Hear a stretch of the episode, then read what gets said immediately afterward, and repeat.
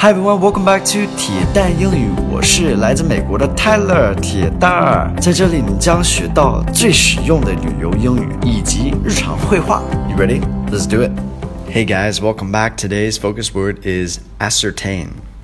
Ascertain. It's a fun word. It looks the spelling of it is a little bit different, a little bit challenging. Very cool word. It sounds nice. I like it. It's an easy word though. It's just another way to say to discover or to find out. 就是找出或者是发现. And then there's a synonym for this, 同义词. It means determine. Okay, so many different ways to use this word. Um, as a verb, as an adjective, adverb, noun.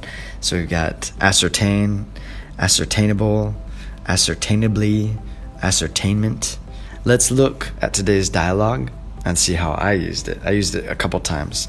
I used it as a verb and a noun. Let's have a listen. I tried to ascertain if he was telling the truth. Well, the jury will make a decision based on its ascertainment of the facts. Okay, so verb, then a noun. I tried to ascertain, I tried to find out if he was telling the truth.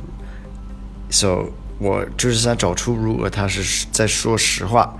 telling the truth. Telling the truth.